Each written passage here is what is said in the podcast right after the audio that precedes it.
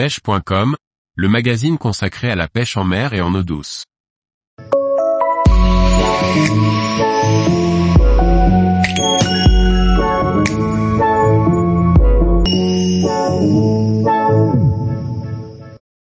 La pêche en côte rocheuse par mer agitée, restez en sécurité.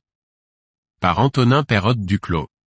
Quand la météo est mauvaise et la mer est agitée, pour pouvoir pratiquer notre passion en toute sécurité, quelques équipements sont à prévoir. Ainsi qu'un peu de bon sens si l'on souhaite obtenir des résultats en pêche. S'équiper soi-même est la première chose dont on doit se préoccuper avant de s'attaquer à la pêche en côte rocheuse par mer agitée. Pouvoir rester au sec tout au long de la session, surtout en hiver, est indispensable pour ne pas risquer l'hypothermie. Les waders sont donc idéales pour ce genre de situation. Toutefois, vous devrez absolument revêtir la ceinture de wading, qui empêche l'eau de s'infiltrer en cas de chute dans l'eau.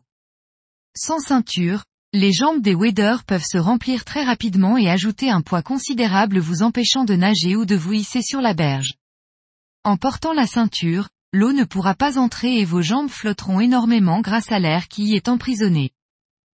Si vous êtes seul, le port d'un gilet de sauvetage est très fortement recommandé, d'autant plus si votre spot est abrupt et que remonter sur les cailloux après une chute dans l'eau serait trop dangereux avec les vagues.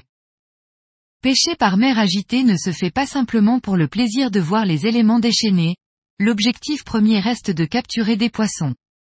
Peu importe la technique que vous utilisez, une épuisette avec un long manche est nécessaire pour éviter de devoir s'approcher du bord de l'eau pour récupérer un poisson. Pensez également à étanchéifier votre moyen de communication, le téléphone, de façon à pouvoir prévenir quelqu'un en cas de problème. Des pochettes étanches existent, elles fonctionnent très bien et ne coûtent presque rien. Une bonne veste étanche est également conseillée pour éviter d'être détrempé par les embruns.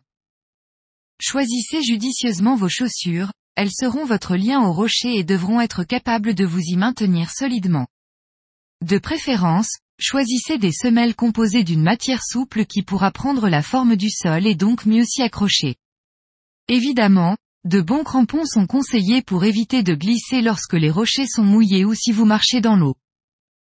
Pêcher en côte rocheuse lorsque la mer est agitée doit être fait intelligemment.